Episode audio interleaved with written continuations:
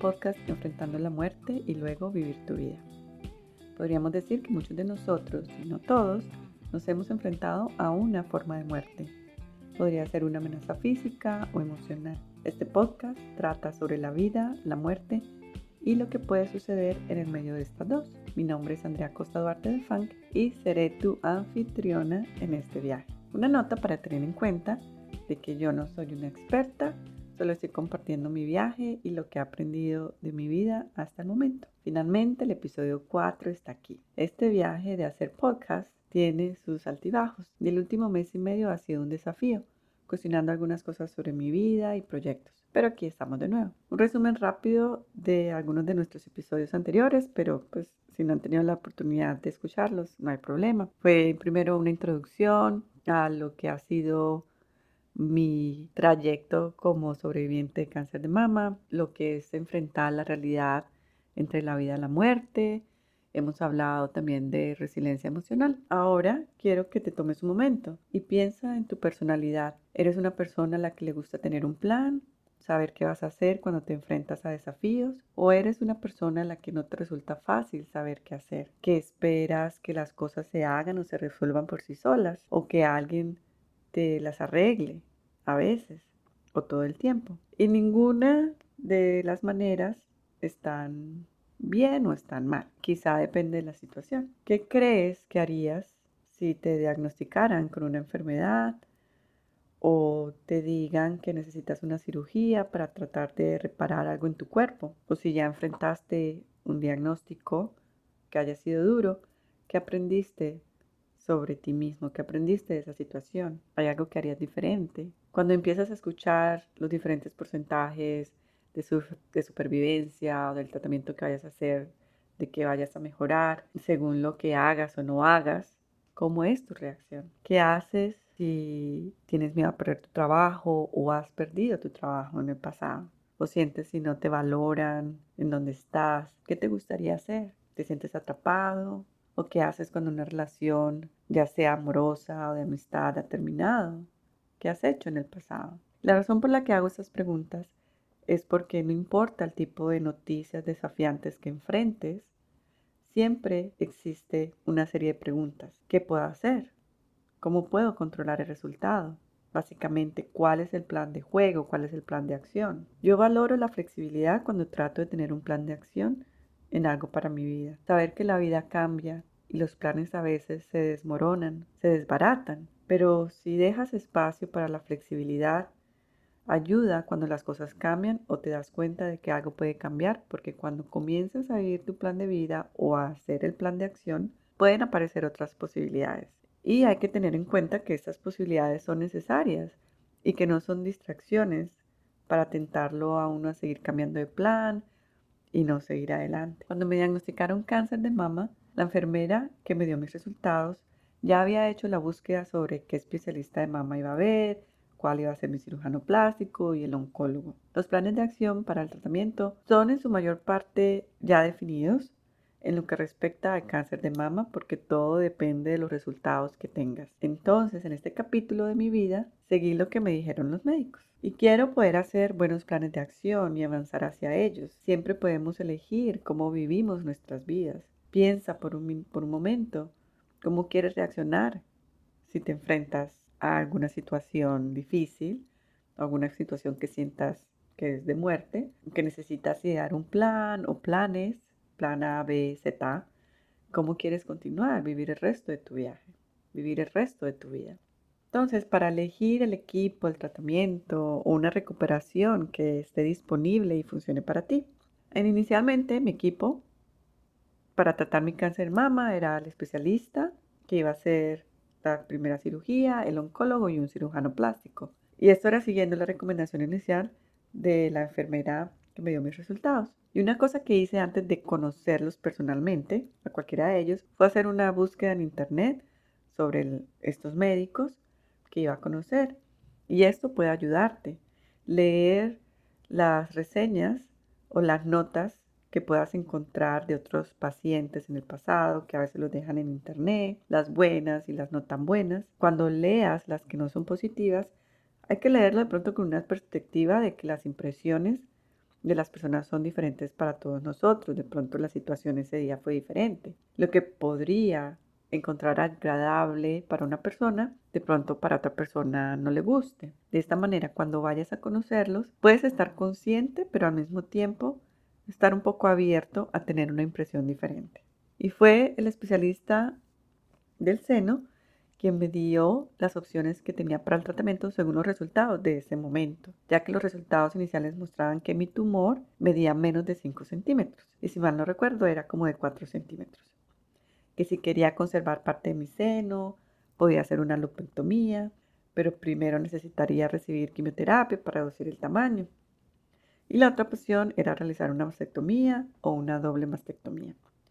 Yo elegí la doble mastectomía porque había escuchado que si me quitaba solo un seno, que me iba a tener que hacer mamografías cada seis meses en el otro lado. Y leí que algunas mujeres se estresan por hacerse esas mamografías tan a menudo. Yo no quería eso en mi vida. Y recuerdo una palabra que tenía mucho, que se me vino mucho a mi mente. Pensé en la palabra no apego. Debe ser por mi entrenamiento de yoga como profesora que vimos mucho esta palabra. Y me dije a mí misma, no estoy apegada a mis senos. Quería que me sacaran el tumor lo antes posible y no quería preocuparme por si me iba a dar cáncer en el otro lado. Y yo me considero afortunada de que incluso tuviera esa opción porque soy consciente de que muchas mujeres no tienen esa opción de la doble mastectomía y tienen que hacer pues otros estilos de tratamiento. Y el plan inicial sí era tener una doble mastectomía para luego tomarme una pastilla diaria para bloquear mi estrógeno. Hay otros tipos de hormonas que pueden dictar el tratamiento. Y después de esa primera cirugía, el plan era con el cirujano usar expandor, expansores para expandir la piel al tamaño que deseáramos o que fuera posible. Y esto se iba a poder hacer durante un proceso de tres meses. Y después, la, la siguiente cirugía era el intercambio en que sacaban los expansores y poner los implantes mamarios. Y después de dos meses, hacer la cirugía de reconstrucción del pezón, porque en mi caso los tuvieron que quitar. Y este era el plan A. Pero recuerden que dije antes que había que tener flexibilidad a la mano en cualquier plan que hagas. Resulta que después de la primera cirugía, los resultados no fueron los que esperábamos. El plan de juego cambió y necesitaba una segunda cirugía, quimioterapia y radiación porque el tamaño del tumor era más grande. Y también decidí que quería preservar o tratar de preservar algunos óvulos por si hubiéramos, pues por, para tener la posibilidad de que si quisiéramos tener niños en el futuro. Entonces también iba a necesitar un tratamiento para esta preservación de óvulos y eso tenía que hacerse antes de comenzar la quimioterapia. Mejor dicho, no tenía tiempo para esperar. Y la vida no siempre funciona según nuestros planes. La vida puede ser complicada y nuestros planes pueden cambiar drásticamente en cualquier minuto. Vivir una vida con flexibilidad, con la esperanza de que con cualquier cosa que la vida nos depare, todavía podamos tener opciones sobre qué hacer y sobre cómo vivir. Yo lloré cuando obtuve los resultados después de la doble mastectomía. Cuando me dijeron que necesitaba otra cirugía, quimioterapia, radiación, sentí que mi suelo temblaba, que perdía el control de ese plan inicial. Y cuando creas un plan y haces un inventario de las cosas que tienes, tal vez haces una lista de lo que necesitas o de las personas que necesitas apoyo o que necesitas contactar, y analizar qué va a funcionar y qué cosas se pueden dejar de lado. Aquí es donde si se enfrenta a una enfermedad o si se está cambiando algo en la vida, se puede buscar una segunda opinión si no se está satisfecho con ese plan de tratamiento o obtener un consejo de alguna otra persona que haya pasado por algo similar. Yo no sentí la necesidad de buscar una segunda opinión cuando me dieron mis primeros diagnósticos porque tenía muy claro lo que quería hacer. Pero cuando me dijeron que necesitaba una segunda cirugía, eso sí lo dudé porque tenía miedo. El radiólogo que necesitaba conocer entonces en ese momento, elegido por mi oncólogo, me explicó muy bien por qué necesitaba una cirugía y bueno, eso me dio un poco de tranquilidad. Aquí también quiero mencionar que hay que entender que los diferentes países pueden tener diferentes tratamientos. No sé de dónde estás escuchando esto, pero para que lo tengas en cuenta. Y simplemente darse uno una oportunidad de conocer a los médicos y de, crear esa confianza. Aquí también te puedes preguntar si quieres más un enfoque holístico en cualquier plan que tengas, que quieras. En mi caso yo agregué acupuntura, yoga y meditación. Y esto fue una descripción muy general, de pronto un poco rápida, de lo que fue mi tratamiento contra el cáncer de mama, ya que tengo planeado hacer episodios individuales para cada cirugía y tratamiento, para las diferentes fases de mi tratamiento. Aquí comparto algo que escuché que decía que, qué atención médica te ayudará a vivir de la manera que deseas. Recordar que siempre tienes una opción y que está bien decir que no a un tratamiento que no es adecuado para ti. Ahora quiero usar un ejemplo personal para hablar sobre cómo poder hacer un plan de vida o un plan de recuperación centrado en algo que enfrento a diario. El miedo a la recurrencia, a que me vuelva a dar cáncer, el miedo a que ¿Qué pasa si el tratamiento de osteoporosis en el que estoy no funciona? Si puedo pensar en un plan con la conciencia de que no puedo controlar 100% lo que realmente vaya a suceder, que espero que esto me ayude a entender cómo este miedo se interpone en mi camino. Enfrentar mis miedos como si me enfrentara a la muerte misma. Hay muchas técnicas que se pueden aplicar. Yo encontré dos opciones. La primera opción es crear una visión y la segunda opción es cinco formas o pasos para diseñar tu vida del autor Bill Burnett. Los pasos de la primera opción son realizarse una autoevaluación, priorizar tu vida, identificar tus valores, establecer metas y hacer un plan de acción o hacer un bosquejo de un plan de acción. La segunda opción es usar el pensamiento de diseño y los pasos son de ser curioso, hacer pruebas, replantearse los problemas, saber que es un proceso y pedir ayuda. Y por hoy voy a usar los pasos de la opción número uno para ayudarme y si quieres puedes hacer el ejercicio conmigo. Esta opción es de crear una visión. Entonces empieza con realizarse una autoevaluación. Aquí te propongo estas preguntas. ¿Qué necesitas evaluar en tu vida ahora mismo? ¿Qué se interpone en tu camino? En mi caso, tengo miedo a la recurrencia del cáncer, a que el tratamiento de osteoporosis no funcione. Temo que se me esté acabando el tiempo porque podría volver a tener cáncer y eso podría hacer que ponga mis proyectos a un lado. Hay días en los que tengo como una medio concentración, otros días donde procrastino mucho, el que pasaría si no logro mis objetivos actuales. Estoy sufriendo de parálisis de análisis o parálisis por análisis, donde estoy sobreanalizando y sobreexigiendo y sobreobservando mi situación. Bueno, ya de que se hizo la autoevaluación, ahora la siguiente es cómo priorizar tu vida. Aquí las preguntas que yo me, me hice fue, ¿qué quiero? ¿Qué me da sentido y alegría? Pero si tú no sientes ninguna de estas cosas, quizás es que te hace sentir un poquito de energía, yo recuerdo muy claramente que lo único que lamenté cuando me diagnosticaron cáncer de mama, yo no me arrepentía de que no había tenido hijos en ese momento de mi vida. Lo que me arrepentía era de que no me había esforzado por convertirme en un artista profesional. Siempre tuve este deseo en mí. Cuando iba a museos o a galerías de arte, miraba el trabajo de otros artistas, deseando poder hacer eso. Quiero pintar, quiero hacer arte. Había algo muy dentro de mí que sentía que podía hacerlo pero no creía en mí misma y todavía se me dificulta creer en mí misma. Lamenté no ser un artista a tiempo completo, como trabajo. Entonces, si pienso ahora, puedo nombrar cinco cosas que son prioridad en mi vida. Ser una artista exitosa, saber y sentir que estoy sana física y emocionalmente, continuar cultivando mi relación con mi esposo y la vida que queremos juntos, enseñar yoga y por último está este podcast también como prioridad en mi vida. Puedes pensar en tus cinco principales prioridades o al menos una. Y de vez en cuando trato de recordar esta, este arrepentimiento, este dolor que sentía y me pregunto ahora, ¿de qué me arrepentiría si por alguna razón me diagnosticaran cáncer nuevamente? Hacer esto me ayuda cuando siento que la batería la tengo muy muy baja.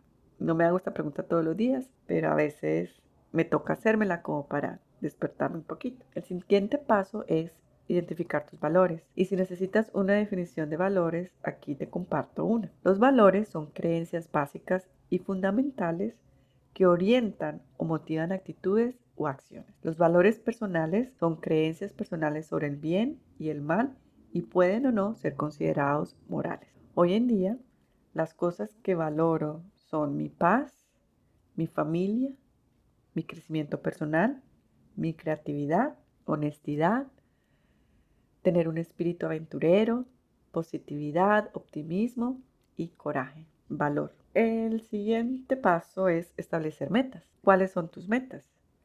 Las mías son que no quiero que el miedo a la recurrencia, que el miedo a la osteoporosis y al tratamiento afecte mis prioridades y ensombrezca la paz y el optimismo que busco en mi vida. Y quiero hacer arte todos los días lo más que pueda. Obviamente con un balance, obviamente, porque no puedo hacer arte todos los días ocho horas, porque entonces eso también va a afectar mi cuerpo y después pues voy a tener que parar porque eso lo escuché que ha pasado. Y el último paso es hacer un plan de acción. Y esto va a depender de tus objetivos.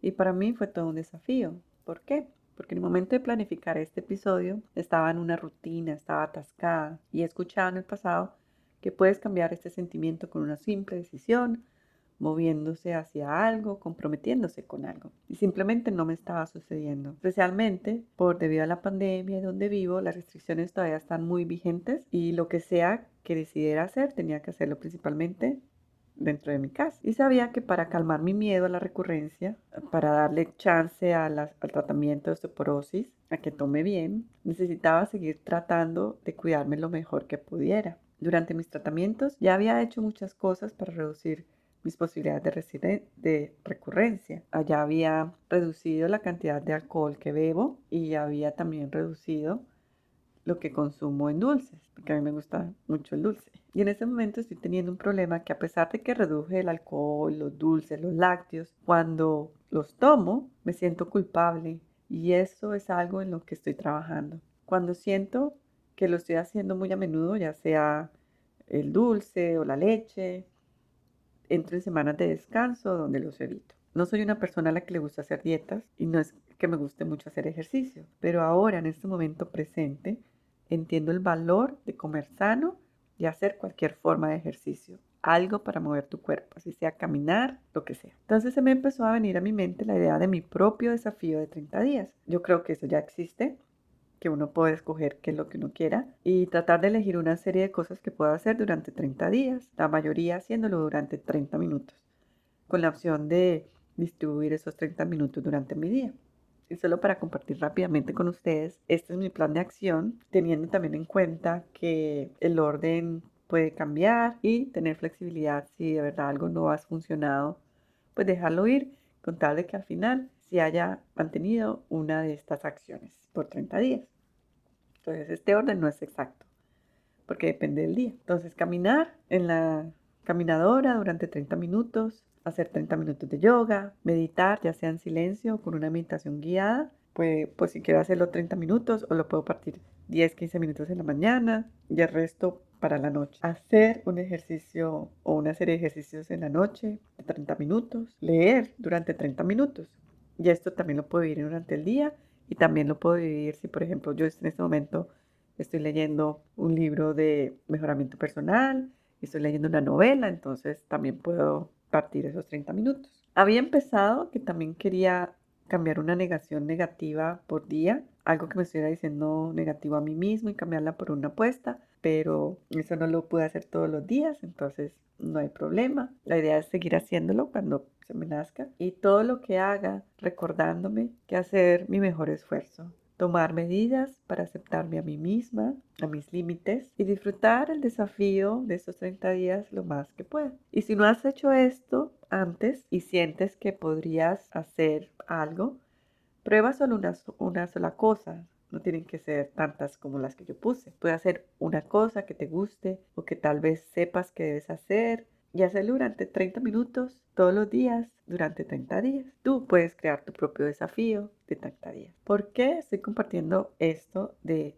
hacer las opciones de planes? Cuando uno recibe algún diagnóstico, especialmente uno relacionado con el cáncer, Debido a todas las citas y exámenes que se tienen inicialmente, uno siente que hay un plan, que hay un cierto control en la vida de uno, que uno tiene, y esto mantiene tu mente ocupada. Pero una vez que has terminado los tratamientos o las cirugías, uno se queda solo, uno sí puede seguir viendo a algunos de los doctores por revisión, pero no es con la misma frecuencia. Nada está manteniendo tu mente tan ocupada como cuando estabas, cuando estabas en los tratamientos o esperando la cirugía. Puedes esperar a que vuelvan las cosas a ser normales, pero existe una gran posibilidad de que uno no se sienta normal como antes. Y sería bueno reevaluar esa nueva situación o hacer un nuevo plan para después del tratamiento. En cierto modo, es como prepararse para hacer tres, planes en la vida. Un plan frente a la muerte. Te animo a que sigas, por ejemplo, los cinco pasos de ser curioso, intentar cosas, replantearse los problemas, saber que es un proceso y pedir ayuda, especialmente si uno se siente abrumado. También sugiero concentrarse en una cosa, una cosa por día. Y si no se está satisfecho con, algún, con algún doctor, de pronto volverse uno curioso y volver a analizar los problemas, reunirse de pronto con otro médico de la propia elección y si se puede, pues pedir ayuda. Segundo plan sería un plan para después del tratamiento o cuando uno se siente atrapado en la vida. Hacer un plan para vivir la vida después de que las cosas se hayan calmado, especialmente si se termina un tratamiento largo. Es posible que uno se sienta sin sentido de dirección y las cosas que ocupaban su mente ya no están allí, entonces uno necesita como algo nuevo. O tal vez si te sirve de pronto hacer varios planes al mismo tiempo. Tal vez haya algo por lo que no quieras esperar y puedas hacerlo durante el tratamiento o, durante la transición que, en las que estés. Por ejemplo, antes de que me diagnosticaran con cáncer de mama, yo había aplicado para hacer una maestría por internet. Y cuando me diagnosticaron, estaba programado para comenzar después de mi primera cirugía. Pero cuando me dieron los resultados que necesitaba quimioterapia y radiación, eh, yo no quería posponer mi maestría.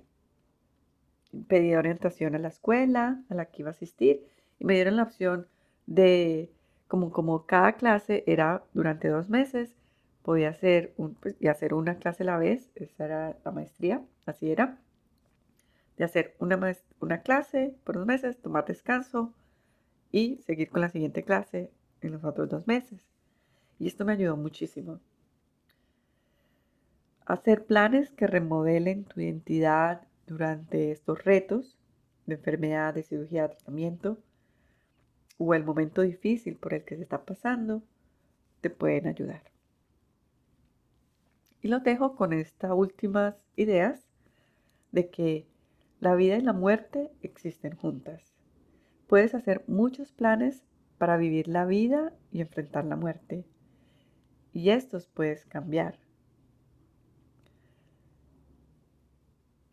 Pero todos los planes comienzan con un simple paso, el de reconocer. Ya sea reconocer el deseo de hacer algo o reconocer que necesitas algún cambio en tu vida. ¿Qué deseas hacer?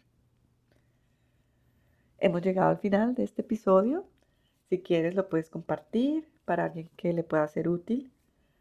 Puedes encontrar en la página de Facebook para mantenerte informado cuando salgan los episodios, buscando enfrentar la muerte y vivir la vida. O por Instagram en la cuenta Enfrentar la muerte y vivir la vida.